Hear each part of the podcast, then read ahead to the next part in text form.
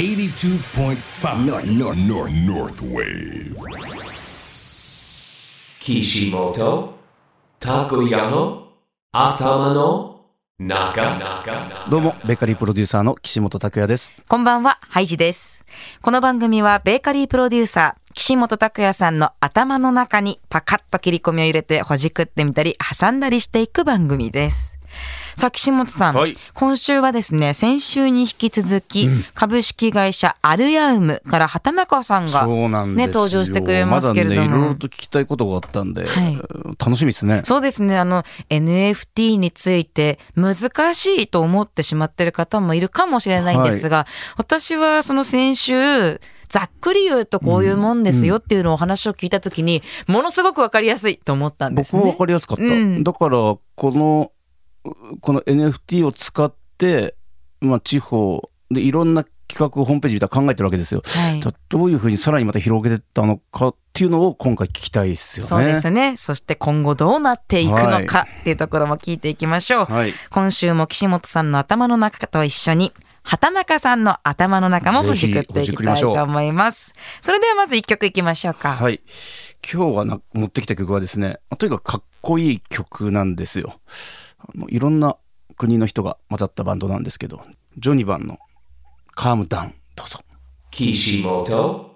Takuyano Atamano Naga お送りしたのはジョニバン、カームダウンでした。かっこいい曲っすね。かっこいいですねなんかね、これでジン飲みたくなっちゃうね。いや、なんかね、俺のイメージあんの。な以前ゲストで出ていただいた竹岡さん、プラントハンターの。はい竹岡さんの植物置いて、ちょっとネオン効かせて、これで酒飲むとうまいっすよ。うーん、おしゃれな空間でもありますね。はい岸本拓也の頭の中。ベーカリープロデューサーの岸本拓也さんとハイジでお送りしています。えそれでは今週も株式会社アルヤウム、畑中博明さん、お越しいただきましょう。よろしくお願いしよます。ろしくお願いしよます。ろしくお願いします。先週に引き続きということで、はい先週ちょっと教えていただいたことをまとめると、大学時代は滋賀でお過ごしになられて、まあその学生時代から仮想通貨のトレーダーをやられていたと。そしてまあ札幌に来てから起業されて、現在は NFT とふるさと納税をつないでお仕事をされている。なんて合っていうま、す大丈夫です合ってかます。すごい。なかなか私も触れることがね、多い世界ではないので。言葉がチェーンのようにつながああ、ったよ。よかったです。えーその畑中さんなんですけれども、あの、北海道に来られた時っていうのが、まあ、もともと行きたかったし、ここのタイミングで行くか、なんていうお話を先週されてたんですよね。あはいなんかこう、好きだった点というか、なんでこう、北海道憧れてたんでしょうね。あーまあえっといろいろあるんですけど、まあ、3つ、まあ、2つ3つくらいあって、まあ、自分はそのまあこういう事業をしてるのもあってやっぱ街づくりのあのがすごい街づくりっていうか、まあ、街について考えるのがすごい好きで、で、まあ、札幌っていうのはあの日本であと日本というか世界で一番あの雪が降る人口100万人以上の街っていうのがあって。はい。あの世界のあの、まあ、100万人じゃない、まあ、都市で言ってもトップ3って札幌と確か富山と青森とかで独占されてて、うん。でそれでそんな中でも札幌は一番、まあ、雪が降る街の中でかなりでかいっていうのがあって、まあ、そういうのもまず面白いっていうのも一つありますしあと個人的になかなりこうプライベートな話なんですけどあのゴキブリと花粉症がね すごいすごく両方とも嫌でですね。でスギ花粉もないしゴキブリも出ないってとこはこれは結構なんか冗談のように聞こえるんですけれども結構個人的には大事なそうです理由。ではあって、でも、この、やっぱり住みたい原点ってね、あの、なんか理由があってね、住むってすごい大事だと思うんですよ。うんずっと生まれた場所だからいるっていうのも、やっぱりそういう理由って大事だと思いまうす。すごいん。でもそこはありますね。そうしてやってきたこの北海道、札幌、実際に住んでみていかがですか？あでも本当に何ていうのかなあのまあ良かったなっていうか、うんまあ、やっぱその自分はやっぱカオスなのがすごい好きで、まあ、あの東京みたいな人が多いことによるカオスさもまあ好きなんですけど、まあ、やっぱ札幌だとあのもう一番個人的に札幌に来て良かったなって思うのはあのすすきのの交差点でですねあのタクシーがあの二輪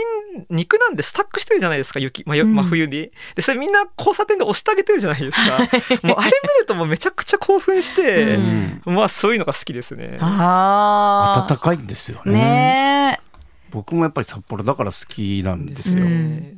独特のなんかぶ文化とかがあってもうそういうのはもうめちゃくちゃ興奮しますね。ちなみに北海道歴31年の私から一つだけ伝えたいことがあります。はいスギ花粉は持っておりませんが、白樺花粉とハンノキ花粉を持ってます。そう長峰そうめっちゃ言われます。あ白そういつかなりますよみたいな。白樺の花粉？あるあるらしいですよ。はい。初めて聞いた。北海道ってまあね、道路大きいところ走っていくと、ちょっと田舎が見えてきたらもうすぐ白樺立ってるじゃないですか。白樺じゃあなんかやっぱり迷惑なのかな？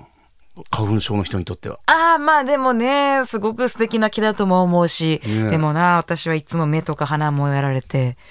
大変な思いをしています。何月なんでしたっけ？シーズン的に言うと。白樺は、夏、夏？前？夏前？夏前。ほもう私は3月から8月ぐらいまでずっと続いてるので、いろんな花粉を持ちすぎて白樺やっぱりいっぱい吸っちゃうんだね。そうなんですよね。千正雄の頭がなんか北国の春が 頭から離れなくなってきちゃったんだ。いや、そんなね、あの、私も悩みを今打ち明けさせていただきましたけれども、あの、今、株式会社アルヤウムっていうのは、社員はどのぐらいいらっしゃるんですか？う。あとなんだろうなんかめっちゃ時間割いてくれる人がえっと7人くらいはい。であのインターンみたいな人がえっと3人くらい。で合わせて10人くらいですかね。こういった方は、まあ皆さん、畑中さんみたいにもともと知識があって入られてくるっていう感じですか？あーまあなんとも言えないですね。と僕たちの会社って NFT と地方創生っていう2つの側面があるので、はい。あのやっぱ両方持ってる人はまあいないんですよ僕く僕くらいで、うん。大体どっちかの側面が好きで入ってきてでない方を勉強してもらうっていうのがうんうんうんすごい多いパターンですかね。へえ岸本さんもやっぱりパンとはい。経営と、うんまああとその他いろいろとはい。やっていく中で両立していくのって難しさっていうのは感じますか、難しさは感じますけど僕は経営者としてこのやっぱりバランスは大事ですよね、あとこの流れを読むことうん。と一定の知識っていう部分ですかね。だからこそなんか今の畑中さんの話はとても興味深いですよ、うーんあの改めて畑中さんが北海道の自治体とどんなことを一緒にやってるのかっていうのを聞きたいんですけれどもまず先週教えていただいた余市町のふるさと納税での取り組みっていうのはどういった内容なんですか？あありがとうございます。えっと、今 NFT を、えっと、活用してるなんか、まあ、その日本で活用してるのの活用方法って、まあ、ざっくり何通りだろうな、まあ、3通りくらいあって、はい。一つは個人のアーティストの方があの1枚1枚絵って呼ばれるんですけど1枚のあのイラストアートを作られるってことが、まあ、単品ですね、まあうん。多多くて。で次に、まあ、次のが、まあ、それと同じくらい、えっと、ゲーム。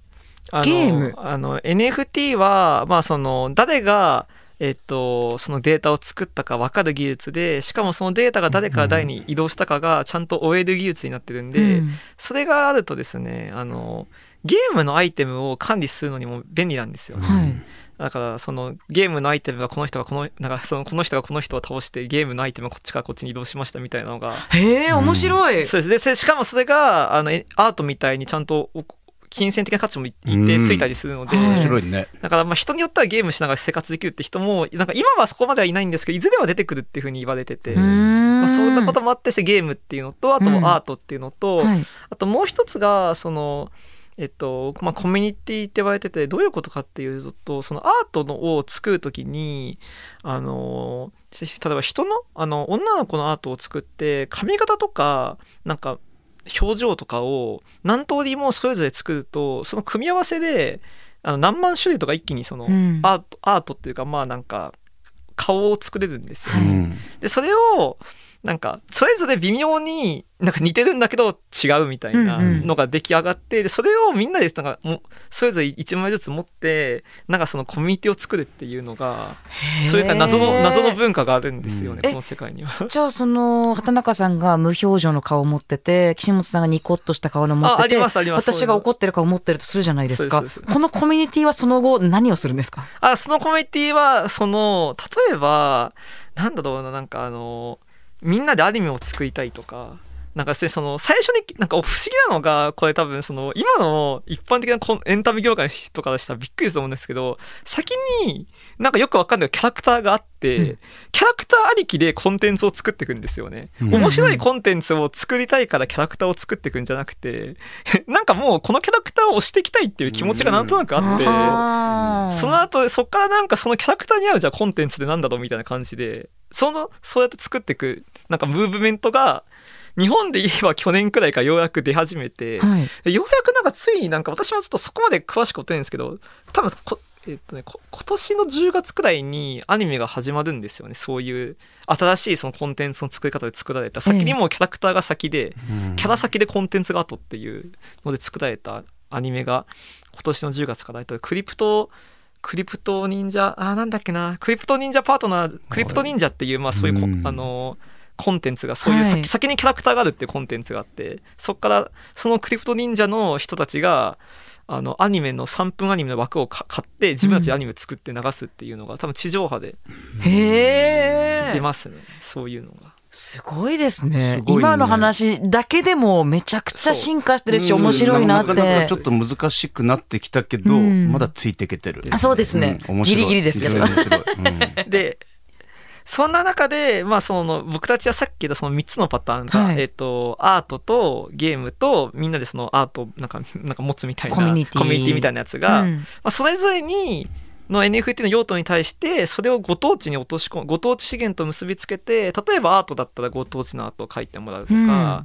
あのゲームだったらあのそれこそだからなんか余市町のブドウを飲んだら体力回復したみたいなのを作ったりするとかあと、えっと、コミュニティだったらさっきのそのパーツが表情だけじゃなくてあの余市町のあのワイン持ってたり、まあ、それがワインじゃなくてなんだろうなんか普通のブドウだったりうん。リンゴだったりみたいな。うん。のそのそれぞれにご当地の要素を付け加えてでそれをフラトノーズの返礼品として提供してるっていうのがうちの会社のやってることにこなります。ざっくり。のこのキャラクターを作る人っていうのもこれ畑中さんの知り合い。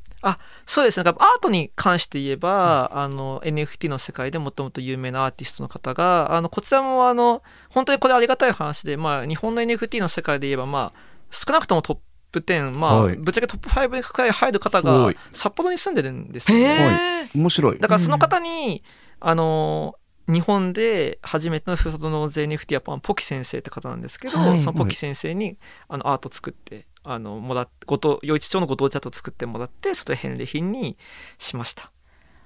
したりあとはそのコミュニティの場合だとコミもともとあるコミュニティとコラボすることが多くて。ええうんもともとさっきのクリプト忍者っていう、まあ、その忍者の忍先忍者があってそこからこんなんか物語を作っていくっていうやったことをやってる人たちがいて、そのじゃあキャラクターをお借りしてきて、まあ、正確にちょっとあのクリプト忍者がからお借りしてきたクリプト忍者パートナーズっていうなんかのがあってそのクリプト忍者パートナーズの方が方がてか、まあ、クリプト忍者パートナーズがめちゃくちゃ人気になって。本家と同じかそれ以上にまあ人気になってでそのさらにその人気のところからさらに僕たちはそのご当地版を作るみたいなはいのをや面白いやらせてもらってね、全部この忍者の頃話がつながるわけだね。そうですそうです面白いね。このねご当地版。うんでこれを余市町と今はやられていてじゃあ余市町 NFT とかで検索したらすあぐ情報見られるっていうことですよね。すぐにすぐに売れちゃったそうですん全部全部、うんあ全部売れちゃったのか。あゲゲームのやつはまだあるんですけど、ええ。アイテムまだあるんですけどそれ以外のアートのやつとコミュニティのやつはもうすぐに特にもうあのアートのやつも3時間くらいで全部寄付いただけて、コミュニティのやつに限って言えばもう3分くらいで。で皆さん私もびっくりしちゃこのって絵を買って所有してずっと所有してるんですかね？またそれとも転売する方が多いんですか？あの基本的にやっぱずっと所有する方が多くて、うん。というのもその僕たちの方でふるさと納税の返礼品に NFT を落とし込んでいくって過程でふるさと納税って当然そうなんかあの儲けるためにそのヘリ品作っちゃあかんでしょっていうふうに、まあ、なってるのでルールとして。うんなんでその時にじゃあ NFT の中のじゃあそのいろんなその NFT のを裏付ける価値って例えばそのもちろん売って儲かるとかこのコミュニティとして楽しめるとかそもそもアートとして綺麗とか、まあ、いろんな価値があるんですけどその中で投機的な価値がなんか出ないようにあの転売制限って言ってあるんですあのね技術的にそのなんか何年間かもうそもそも転売できないみたいな風にしてるんですよ。そういうのもあってまあなんか転売的なところは防いでる防いでるっていうかまあなあんまお盛んにならないようにしてるって感うじです。ーん今ね、まあ、売れちゃったものが多いですけれども、きっと調べていただくと、まあ、こういったものがあったんだなとか、そういった情報は出てくると思うので、ぜひね、見てみていただきたいなと思いますね。この辺で一曲お聴きいただいて、またお話を伺いたいと思います。曲紹介お願いしま。はいますたまたかっこいい曲を持ってきましたラウスバブのスポーツマンどうぞ Kishimoto Takoyano Atama no? Naka お聞きいただいたのはラウスバブスポーツマンでした。ラウスバブ北海道出身のバンドですね。なんかもうとにかくかっこよくて居心地が良くなりますよねうん心地よい曲で大好きです岸本拓也の頭の中。今週も株式会社アルヤウム、畑中博明さんをお迎えしています。あの、先週、そして今週と畑中さんにお話伺っている時にですね、はいこうやって曲も流してるじゃないですか。全部の曲にリアクションをいただきまして、それでとても音楽が好きなんだなって思。ったんです。はい。なんかすごいなんだろうデジタルな部分とアナログの部分うがん。同居してむしろアナログに見えるねですね。ちなみにその噂によるとですよ、カラオケが好きということなんですが、はい、ありがとうございます。そうです。お箱とかありますか？いやまあプロフにも書いてるんですけど中森明菜のスローモーションとかうわー またね、まあ切ない曲がそうですねで。あとははい。27歳って先週言ってましたから、ちょっと世代的には違うというか、上の方かなと思うんですけれども。まあ親親とかまあ彼女の影響とかいろいろありつつ、うわー。そんな感じですね。今度じゃあカラオケ行きましょうか。いや行きましょう。一聞かせていただきたいですね。木杉隆夫とか歌っちゃうからね。お二人の選曲も楽しみなところです。いやいやいや行きましょう行きましょう。はい。あのー今、ぶっちゃけですよ。はい。事業をやっていて、楽しいなっていう思いと、大変だなっていう思いは何対何ぐらいですか？あーなんかそれってなんかなんだろう。時間時間とかその瞬間瞬間で変わるなって感じで、うん。なんかもうどっちもマジであって、はい。まあでもまあ半々半々か楽しい方が7割くらいかなっていうところでまあ言うほどなんか大変さは今のところは、まあ、ないかなっていうのはありますね。毎回毎回この地方自治体にプレゼンしに行くんですか？いやそれで言うとありがたい話にその余市町ですぐあの寄付者さんからたくさん寄付いただくこともあって、うん。逆にやっぱその自治体さん全国各地の全国各地の自治体さんとしてはやってほしいっていうお声をいただいているのであの自治体さんごとコラボするってことについてはそこまで困ってはないんですけど、うん。逆に今度はやっぱそのコラボしてほしい自治体さんをたくさんたくさん出てくるとそのさっきのそのコミュニティだったりアートだったりそのゲームってそのコンテンツ側の方の供給がまだ足足りないっていうのはうん。正直あって、そのあたりやっぱ NFT の世界ってまだ言うて日本だと2年くらいしかい1年半くらいしかやっぱ歴史ないので、まだまだそのあたりが自治体さんをお自治体さんの人たちをお待たせしているっていう状況ですああ、まあみんな気になって仕方ないっていうとこなんでしょうね。僕海外だとアジアだともっと進んでたりしてるんですかそういうのは？あーまあでもやっぱりそのちょっと難しい話になっちゃうんですけどあのブロックチェーンってあのゆくゆくは銀行の代わりになる技術っていうふうに言われてるんですよ。であの日本人ってみんな銀行口座持ってるじゃないですか、はでもやっぱ東南アジアだとそもそも銀行口座持ってないって人がたくさんいらっしゃるので、うん。そういうなんか新しい技術を使う使わなきゃって気持ちはものすごいあると思いますよ、やっうん。なるほど。ぱり。だから必然的にこういうまあこれ仮想通貨もそうだし、うん生まれたりしてうん日常多分日本よりも仮想通貨とか使ってる人もうものすご多いんじゃないですか？い全然普及率も違いますし、うん。ただ日本あの世界で一番有名な NFT の使ったゲームでアクシーっていうなんか育成ゲームみたいなのがあるんですけど、それはベトナムの人たちが作ってでフィリピンでめっちゃ流行ったっていう。のがあったりして。いやなんかね会うとやっぱり若い方とかすごい興味があるんですようね。んいやこれからねもっともっと進化していくし進化するだけじゃなくてもっと私たちに浸透してくる業界だと私は思っているので。音楽も NFT とかってね曲もありますよね。ありますね。ぼちぼちこれも曲が所有権を持つってこと？そうです。だからゆくゆくは NFT を持ってないと曲が聴けないって世界が来たらあの今本は中古があるあると思うんですけど、うんデジタル音楽にも中古ができるっていう感じになります、うーん。順応していけるかちょっと不安になってきました。ねうんデジタル音楽。ねえ。ですね。あの、最後にですね、畑中さんとして、そしてアルヤウムとして、まあ、今後の展望を聞いていきたいなと思います。ありがとうございます。えっと、個人的な展望で言うと、あの、先週でお話しした、